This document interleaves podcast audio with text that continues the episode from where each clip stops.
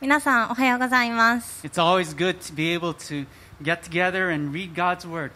皆さんと一緒に今日も神様の言葉を学ぶこの時間っていうのは本当にいつも嬉しいものです。今日はヨハネの福音書の15章を学んでいきますので、聖書を持ってる方どうぞ開いて待っててください。はい、私にとって結構一番好きなぐらいのところの箇所です that. 聖書を読み進めていく前に、えーお祈りをして始めていきましょ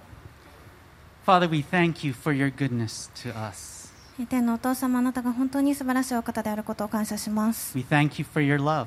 あなたの愛を感謝します We thank you that you are God that speaks to us. あなたが私たちに語られる神様であることを感謝します And so now, as we look at your word, we pray that you would speak to us. 私たちがあなたの言葉を学ぶとき、本当にあなたが私たちの心に語ってください。私たちの心の目と耳を開いてください。あなたが私たちに伝えようとしておられることすべてを見てすべてを聞くことができるように助けてください。私と通訳にあなたの言葉を与えてください。イエス・キリストの皆によってお祈りします。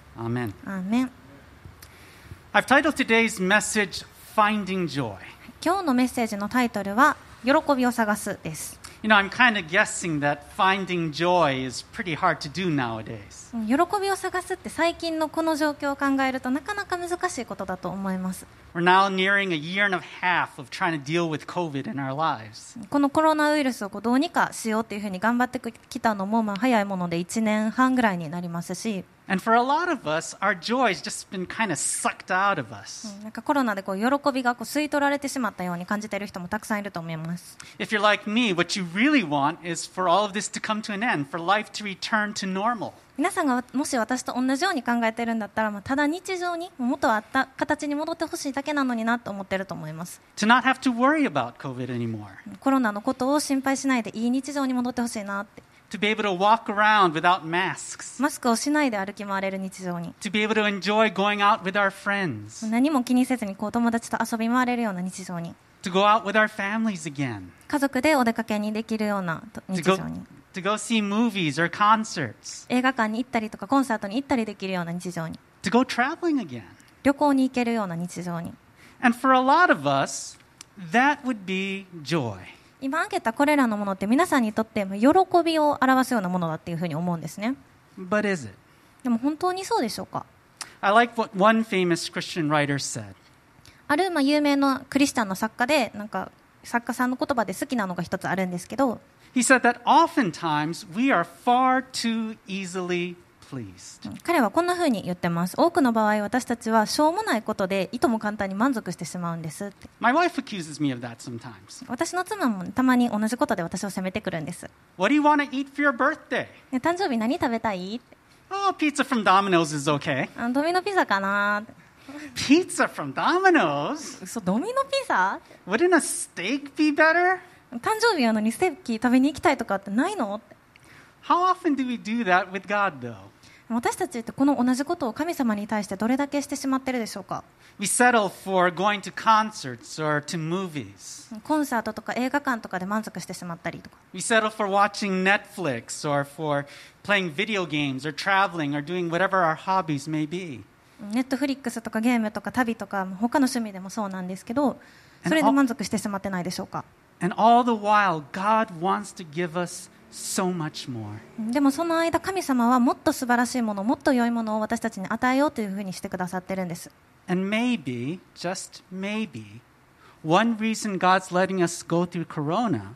is to take away the things that have brought us so much joy in the past and to show us what true joy is all about. うんもしかしたらの話なんですけどこれがもしかしたら神様が私たちにコロナを経験させている理由かもしれなくって私たちがそれまで喜びだって感じてたものをあえて取り去ることで本当の喜びが何かっていうのを教えようとしてくれているのかもしれません A joy that isn't dependent on what we have or the things that we can do. 私たちが何を持っているかとか何ができるかっていうのに左右されない喜びを教えようとしてくれているのかもしれません but a joy that is deeply rooted in our relationship with Him. 神様との関係に根付いていてそこから生まれる喜びです I'll tell you this much これだけは言えるんですけど if you can have joy even in these times, you can have joy no matter what your situation is. あなたがもし今あるこの状況で喜ぶっていうことができるんだったらあなたはどんな状況においても喜ぶことができると思います So here's what I want us to think about today 今日皆さんと考えていきたいことはこれです Do we know God's joy in our lives? 私たちは人生において神様における喜びっていうのを知っているでしょうか？Or have we been settling for something far less? それともそれほど価値のない他のものっていうので満足してしまっているでしょうか？What is the kind of joy that God wants for us? A joy that even Corona can't take away from us. 神様が私たちに与えようっていうふうにしておられるコロナでさえも奪い去ることのできない喜びって一体何なんでしょうか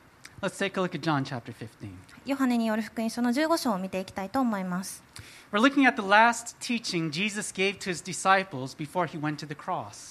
今日読む箇所っていうのは、イエス様が十字架にかけられる直前に弟子たちに対して最後の教えをしているという場面です。この直前、この読むところの直前なんですけど、イエス様が弟子たちに対してあるショッキングなお知らせをするんですね。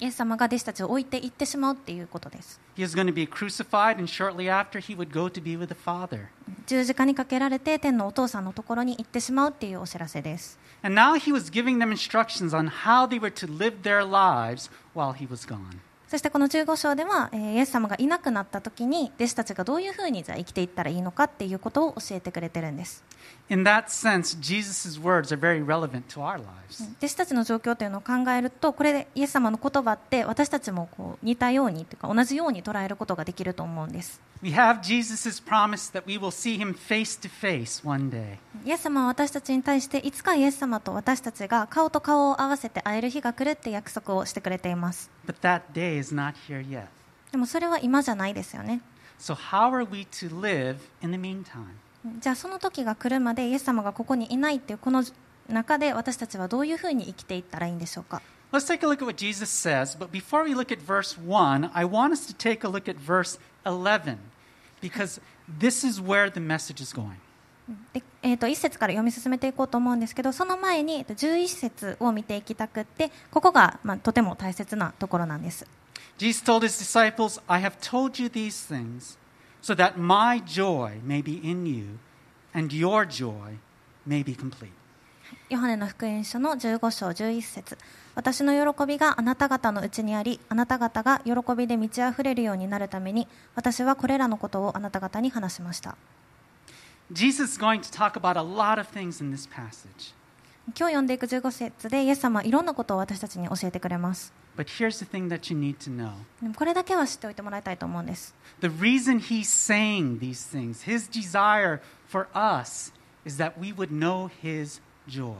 イエス様が私たちに今日何かを語られるとき、イエス様が私たちに望んでいることっていうのは、私たちが神様に根付いた喜びっていうのを見つけるっていうことなんです。そして私たちの喜びが満たされるっていうことを神様は本当に願ってくれているんです。それを頭に入れた状態で一節から読んでいきたいと思います。イハネの福音書の15章1節私は誠のブドの木、私の父は農夫です。私は誠のブドウの木って一体どういう意味で言ってるんでしょうか Throughout Israel's history, God had compared the nation of Israel to a grapevine that he planted in his vineyard. イスラエルのまあ歴史を通して神様はイスラエルっていう国をよくまあ神様のブドウ畑に植えられたブドウの木とこう例えて話してたんですね So for the Jews, they were always thinking, we are God's grapevine. We are part of his people. だからユダヤの人たちっていうのはずっとこういうふうに思ってましたこのイスラエルっていう国がまあ神様のブドウの木なんだったら私たちはみんな神様の国の一部だ In fact, the grapevine was a symbol of their nation. 実際にこのブドウの木っていうのはまあイスラエルのシンボル、まあ、象徴としてよく使われてたんですね There was a golden vine on the entrance to their temple. えっと、彼らのイスラエルの神殿の入り口部分にこう金のブドウの飾りみたいなのが付けられたりとかコインの裏の柄としてブドウの木が使われていた時もありました。でもそのブドウの木に関して面白い記述もあるんですね。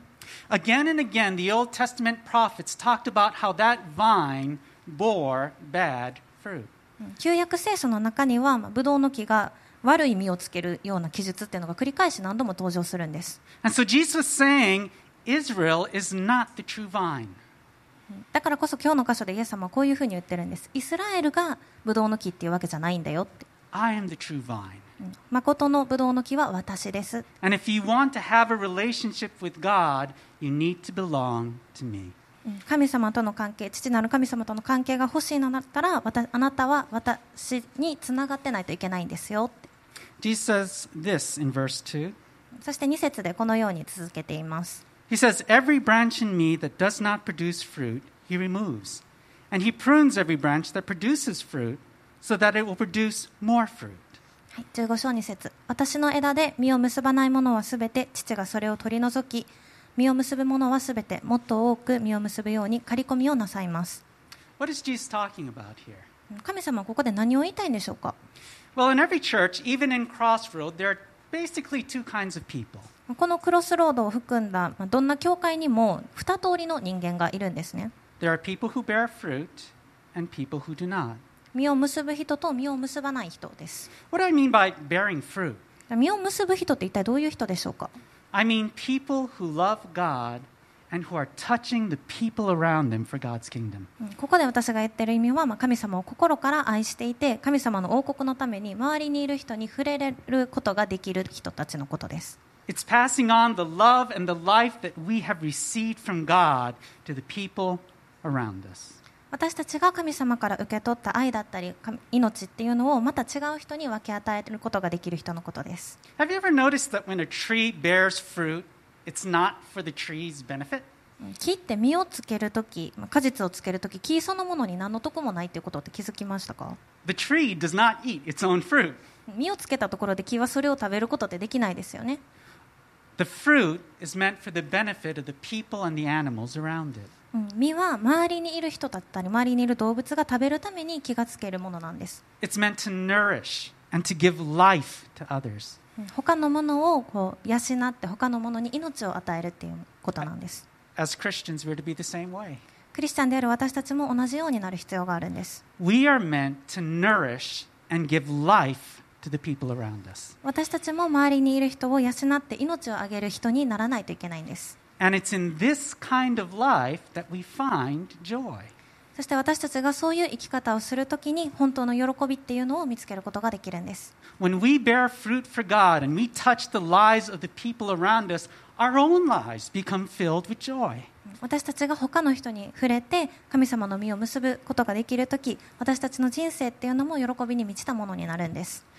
But when people in the church fail to bear fruit, God eventually removes them. でも二通り目の人実を結ぶことができない人っていうのは神様によっていつか切り取られてしまうんです If you want an example of this, just look at the life of Judas Iscariot. うん分かりやすい例えとしてはイスカリオテのユダがいます He had been a disciple of Jesus for three years, ユダは弟子として3年間イエス様に仕えていました but he didn't bear fruit that gave life to others. でもユダは他の人に命を分け与えるようなその身をつけるってことができなかったんです。ユダはそれよりも自分を食べさせること、自分をおかいっぱいにすることでいっぱいいっぱいだったんですね。聖書にはもうイエス様とか弟子たちのお金をこうずるして横取りしたりとかしてる記述もあります。You can also see it in how he betrayed Jesus for just 30 pieces of silver. そしてユダは30枚の銀貨のためにイエス様を裏切ったりもしました。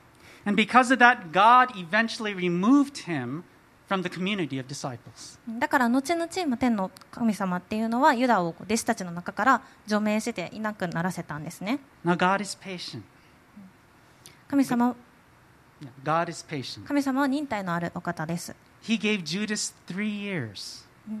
ユダに対して3年間もの時間っていうのを与えてくださったんです time. でもその後神様はユダを取り除かれました、そして神様は今日も同じことをされるんです教会に行く人そ行く人っていうのはいっぱいいるんですね but if they never, ever bear fruit, if they're only trying to feed themselves, then after a time, God will remove them. でももしその人が果実をつけることがなくって逆に自分を満足させることに必死なのであればいつか神様によってその人たちは取り除かれてしまうんです Now, that's kind of a scary thought, isn't it? それって考えてみるとちょっと怖いですよね And you might be thinking to yourself, will God remove me? もしかしたら今こう思ってる人がいるかもしれませんえそれ私かな Because I'm not so sure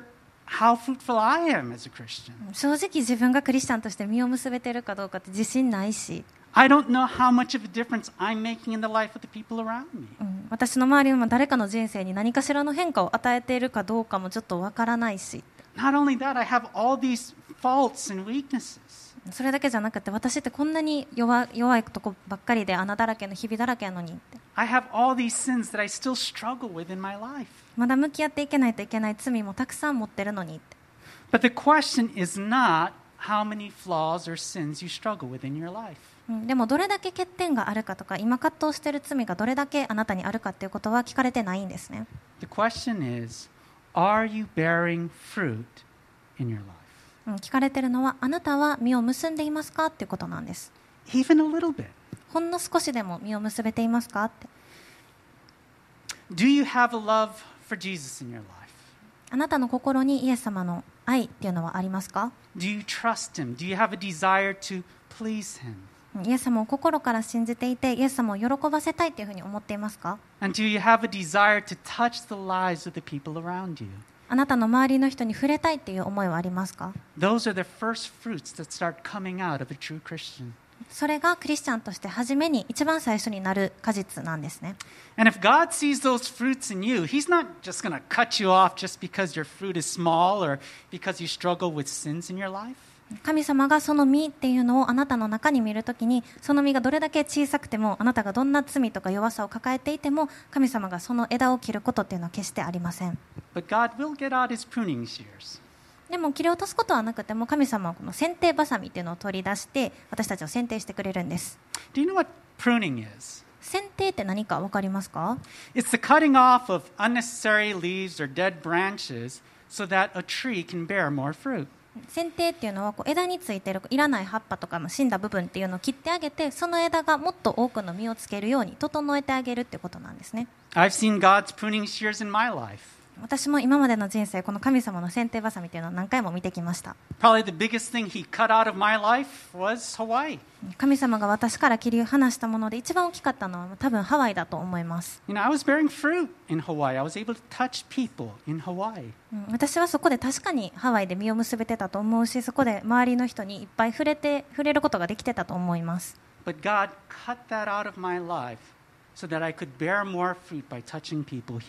うんでも神様は私からハワイを切り離すことを通してここで日本でもっとたくさんの実をつけることができるようにしてくださったんです I've also seen God pruning out sin in my life, whether it's pride or lust or, or things like that. うん他にも神様は私と罪と切り離してくれているように感じます。それが自己中心さだったりとかプライドだったりとかまあ肉欲的な欲求であったりとかするんですけどそれも全て少しずつ切り落としてくれている気がします。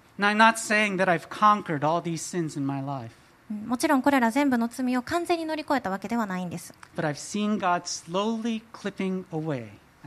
でも神様が少しずつそれらの罪を私から切り離していってくれているのを感じています And if you're a Christian, He's doing the same thing in you. そしてクリスチャンである皆さんにも神様は同じことをしてくださいます So don't get discouraged when you see all your sins and your weaknesses and when you think about how small your fruit seems to be. だから自分の罪だったりとか自分の欠点だったりとかあなたの身の小ささっていうのにがっかりしなくてもいいんです Instead, remember these words from Jesus in verse 3. そんな時は3節のかイエス様の言葉を思い出してほしいというふうに思います Jesus said, You are already clean because of the word I've spoken to you. 15, 節15章の3節あなた方は私があなた方に話した言葉によってすでに清いのです Jesus is saying here, Hey, I know you're a little concerned because I've been talking about how my Father will remove the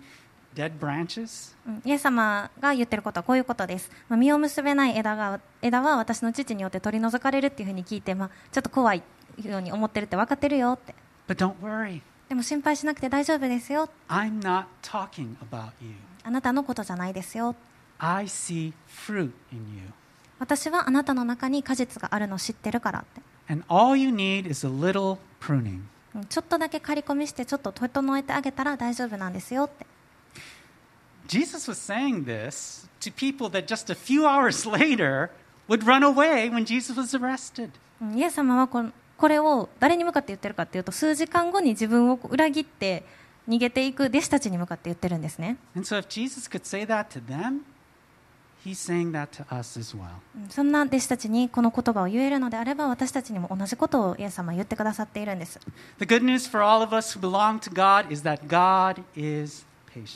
うん。神様につながっている私たちみんなにとってのいいニュースっていうのは神様が忍耐のあるお方だっていうことです。And like a good gardener, God does everything necessary so that we can bear fruit.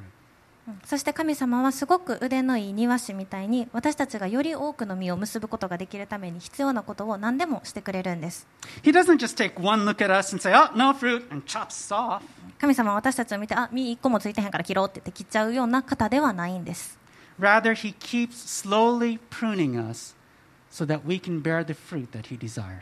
少しずつ少しずつこう無駄な部分だけを丁寧に切っていってくれて私たちが神様の喜ばれるような実を結ぶことができるまで忍耐を持って手入れをしてくれるんです。覚えておいてください。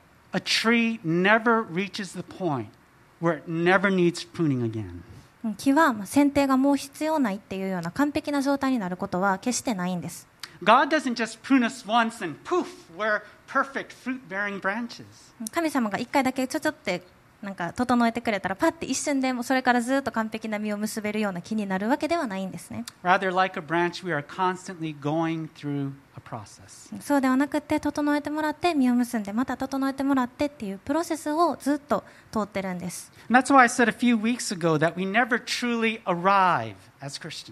だから何週間前のメッセージで私たちは最初から完璧なクリスチャンっていうわけではないっていうようなお話をしました。私たちが少しずつまず実をつけます.そしたら神様が私たちの剪定を整えてくれる作業を始めてくれるんです。そしたら私たちはもっとたくさんの実をつけることができます.そしたら神様がまた剪定をしてくれるんですね。A tree always goes through seasons of pruning so that it can bear more fruit. うん木っていうのはもっとたくさんの実をつけられるようにこう剪定されるシーズンっていうのが必ずあるんです That pruning may stop for a while, うん次のし剪定まで結構時間が空くこともあるかもしれません but it always starts again. うんでも必ずまた起こるんですね And that should be a point of hope for us. そしてそれって私たちにとって希望であるべきなんです。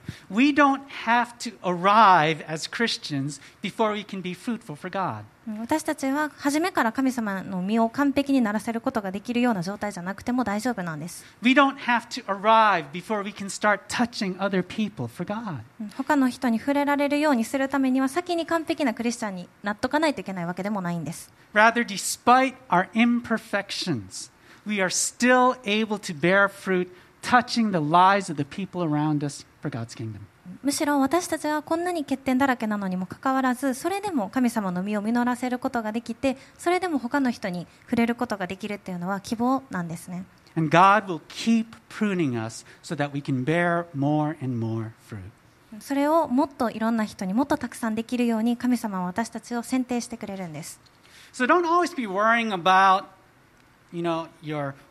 faults and imperfections as if God is always displeased with you. だから自分に足りない部分だったりとか不完全な部分っていうのを神様が喜ばれない喜ばれていない部分だっていうふうに思わなくても大丈夫なんです You know, don't always be thinking God's just ready to cut you off. いつか切り落とされるんじゃないかっていうふうに怖がる必要はないんです If you have put your trust in Jesus and the words that he has said, you are already clean in his sight.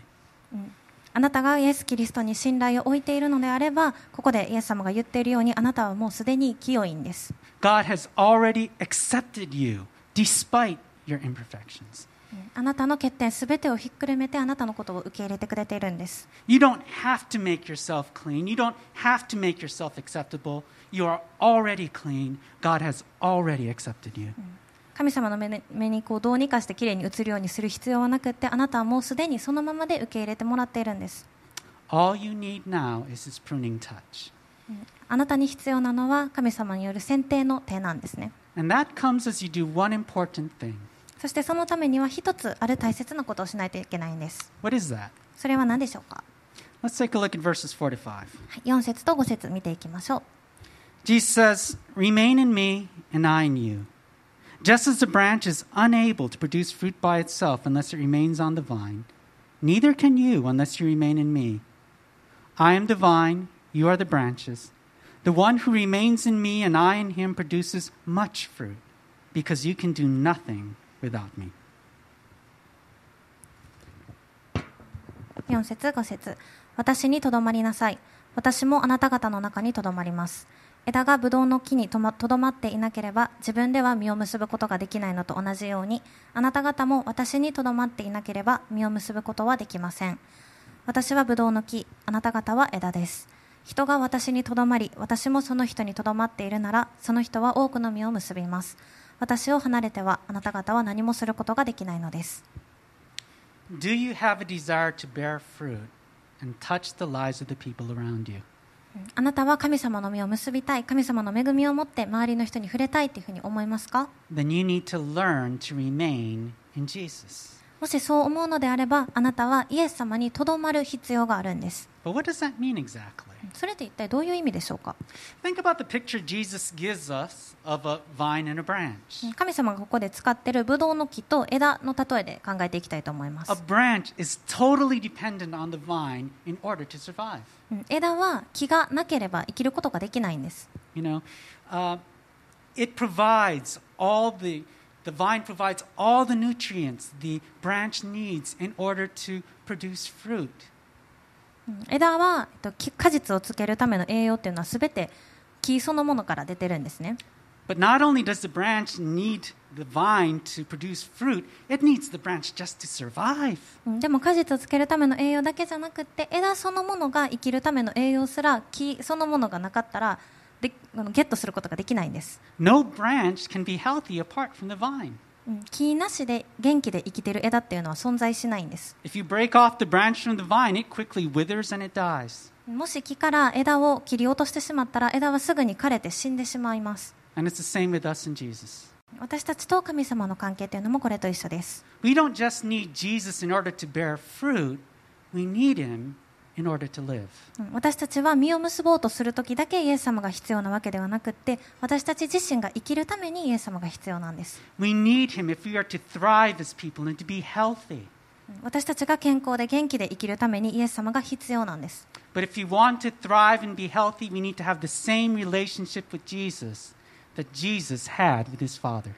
でもそのためにイエス様と天の父なる神様っていうのの関係性っていうのと同じような関係を私たちとイエス様の間で結ばないといけないんです。イエス様と父なる神様の関係って一体どんなものだったんでしょうか？九9節、10節を見ていきましょう。As the Father has loved me, I have also loved you. Remain in my love. If you keep my commands, you will remain in my love, just as I have kept my Father's commands and remain in his love. 9節10節父が私を愛されたように私もあなた方を愛しました私の愛にとどまりなさい私が私の父の戒めを守って父の愛にとどまっているのと同じようにあなた方も私の戒めを守るなら私の愛にとどまっているのです What kind of relationship did Jesus have with his Father? イエス様と父父なる神様の関係というのはどのようなものだったでしょうか It was a relationship that was based on trust, dependence, and loving obedience. 信頼し頼り愛を持って従う関係性です Jesus was completely convinced of his Father's love for him. イエス様は父なる神様の愛情っていうのを心から確信していました Just before his ministry, when Jesus was baptized,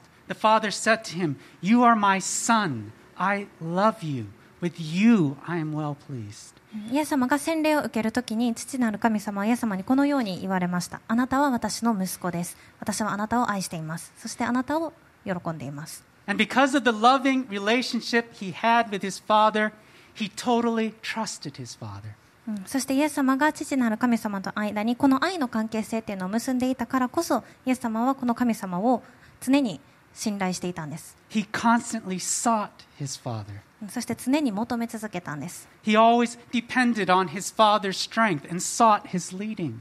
父なる神様の力に頼ってその導きに従っていたんです Now Jesus tells us in the same way that the Father has loved me, I have loved you. そして今みイエス様は皆さんに対してこういうふうに語られています父が私を愛されたように私もあなたを愛しました You have tasted my love for you. あなたはもう私の愛を味わったはずです You have seen that it is good. それがいいものだっていうのを見てきているはずです So as I've lived my life in trust, dependence, and loving obedience to my Father, live in trust, dependence, and loving obedience to me. だから私が私の父を信頼して頼って愛を持って仕えたようにあなたたちもまた私をイエス・キリストを頼りそして信頼し愛を持って使えなさいって I'm the vine. 私がブドウの木だからです Just like a vine provides nourishment to the branch so that it can thrive and bear fruit, I'm the one that provides spiritual nourishment to you so that you can thrive and bear fruit. 木が枝に栄養を送ることで枝が生きて実を結ぶようにあなたが生きて実を結ぶための栄養っていうのは私から出てるんですよって私がいなければそれをすることはできないんですよ。何週間前、皆さんにこんな質問をしました。私たち、なんで聖書を読むと思いますかって。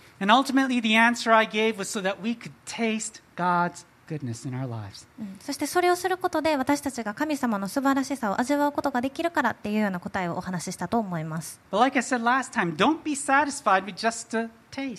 でも前先週も言ったように味見だけで満足しないでほしいと思うんです Drink in God's goodness in your lives. うん神様の素晴らしさっていうのをお腹タプタプになるまで飲み干してほしいと思うんです That's what Jesus did. イエス様は毎日それをされてたからです He wasn't satisfied with what he had heard on that day he was baptized. うんイエス様は洗礼の日に父なる神様の声を聞いたっていうことだけではず満足しなかったんですね Rather, each day he kept coming back to his Father and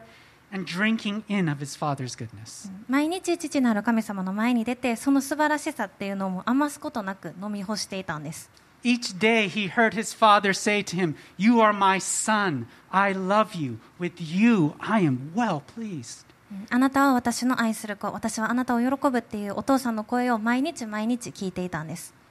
And as he faced each day, he wasn't satisfied with the leading and the strength that the father had given him one month ago. うんそして1ヶ月前に神様からもらった力っていうのでは満足しなかったんですね or one week ago, 1週間前からのにもらった力でも満足しなかったんです even the day before. 前の日にもらった力でもです Instead, each day he said, Father, I need your leading today. うんそうではなくってイエス様は毎日神様のもとに歩み出てお父さん今日私はあなたの導きが必要なんですって言ったんです What are you doing today? あなたは今日どんな素晴らしいことをなさろうとしていますか？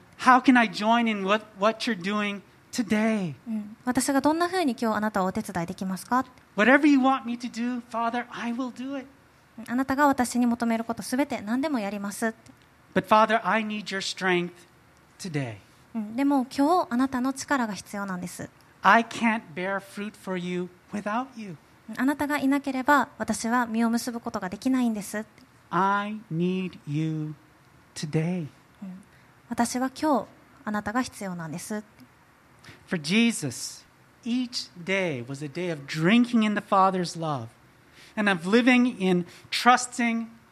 dependent obedience to his Father. うんイエス様にとって毎日が毎日毎日が父なる神様の愛を飲み干してそして信頼して頼って愛を持って従うか従うことだったんです What was the result? その結果どうだったでしょうか Jesus bore much. イエス様は本当に多くの実をならせましたよね When he prayed, his Father answered, healing people, meeting people's needs, even raising people from the dead. イエス様が祈られた時父なる神様というのは必ず答えられて人々を癒して必要を満たしてそして死んだ人も蘇らせてくださいました That's what a life of remaining looks like. うんそれが神様にとどまる命です And now Jesus calls us to remain in him. そして今イエス様は皆さんに私にとどまりなさいというふうに語られているんです to drink of his love daily. イエス様がされたようにイエス様の愛を私たちが毎日飲むように and to live each day in trusting, dependent obedience to Him. うんそして毎日をイエス様を信頼して頼ってそして従って生きるような毎日を送るように What happens if we do that?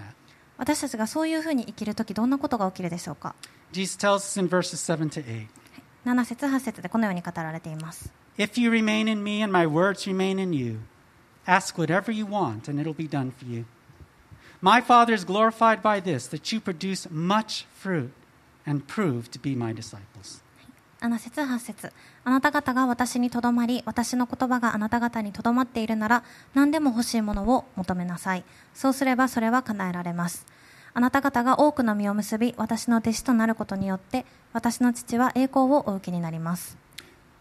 Just as the Father answered Jesus' prayer so that he could bear much fruit and touch the lives of others, he will answer ours so that we can bear fruit and we can touch the lives of the people around us. イエス様が多くの実を結んでいろんな人に触れられるように父なる神様はイエス様の祈りに応えてくれましたそして私たちが他の人に触れて他その他の人の人生に何かしらの変化をもたらすことができるようにイエス様は私たちの祈りに応えてくれるというふうに言ってるんです That is a life of joy. それが喜びにあふれる人生です A life where we know the love of the Father. 父なる神様の愛を知っている確信している人生です A life where we live in trusting dependence, dependent obedience to Him each day. 神様を信頼して頼って愛を持って神様に従う毎日です And a life in which we make a difference in the lives of the people around us. 他の人の人生に変化をもたらすことができるような人生です But when we don't live that way, we start to wither away as people. でも私たちがそのように生きることを選ばないのであれば私たちはだんだん弱って枯れていってしまうんです。神様の愛を知らないから枯れていってしまうんです。私たちの中を流れる命として流れる神様の力っていうのがないから枯れていってしまうんです。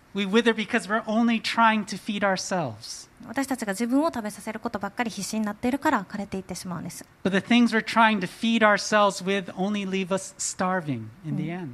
自分を食べさせることばっかりしようとしていても結局どうなるかっていうと自分が飢えて死んでいってしまうんですね、Needless to say, there's no joy in that kind of そんな人生に喜びはないですよね。The question is, which one are you? 皆さんに聞きたいと思います。あなたの人生はどちらでしょうか？So. はい、そして、えーここで最初に見た11節に戻ってきたいと思います。Jesus said in verse 11, I have told you these things so that my joy may be in you and that your joy may be complete. 15章11節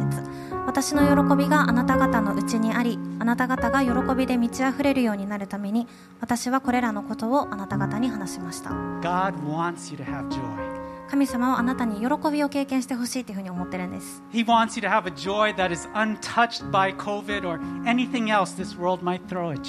コロナだったりとかあなたに降りかかるこの世のいろんな悪いものが奪い去ることができないような喜びを感じてほしいと思ってるんです。でもその喜びっていうのはただ前の状態に戻るっていうことでは得ることができないんです。私たちは今剪定の季節を迎えています What kind of things has God pruned out from your life because of COVID? コロナが原因で神様があなたから切り取られたものっていうのは一体何だったでしょうか Are you simply mourning the things that you have lost? あなたは失ったものばかりを見て嘆いていないでしょうか Are you trying to replace the things that you've lost with other things? 神様があなたから切り取られたものっていうのを無理やり他のもので埋めようとしていないでしょうか？結局満たされることがないようなものであなた自身を食べさせようというふうにしてないでしょうか？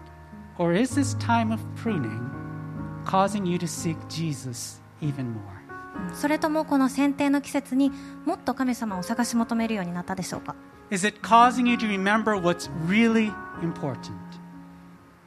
あなたに対して一番大切なことっていうのを思い出すきっかけになってい